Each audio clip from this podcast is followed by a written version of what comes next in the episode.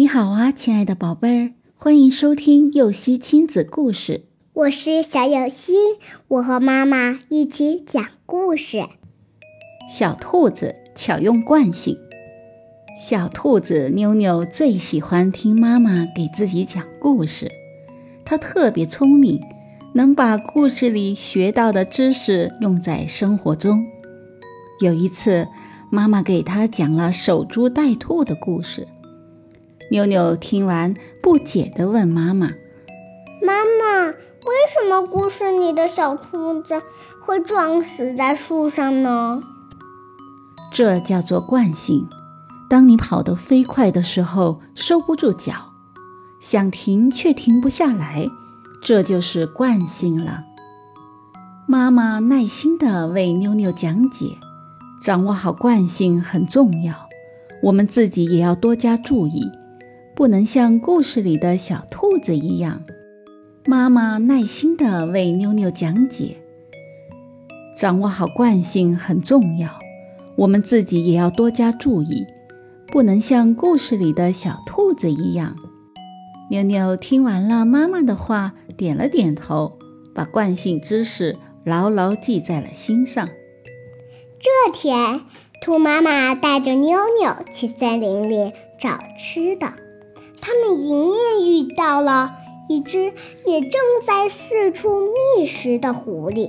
哈哈，我今天有口福了！狐狸大笑一声，然后向兔妈妈和妞妞飞奔过来。快躲开！兔妈妈带着妞妞四处躲避。为了救妞妞，她故意跳得慢一些。引狐狸来追自己，妞妞跳远了。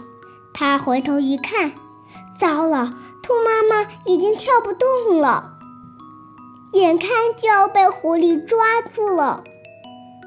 妞妞灵机一动，她想到了妈妈曾经给自己讲的故事，决心用里面的方法救妈妈。他主动跳到狐狸附近，故意装作漫不经心的样子，大声喊道：“笨狐狸，我才不怕你呢！有本事来抓我呀！”狐狸突然看到有一只不怕死的小兔子在自己附近叫嚣，气得火冒三丈：“不怕死的小兔子，让你看看我的厉害！”说完，狐狸就冲着妞妞扑了过来。妞妞赶紧拼命逃，狐狸在后面箭一般的追。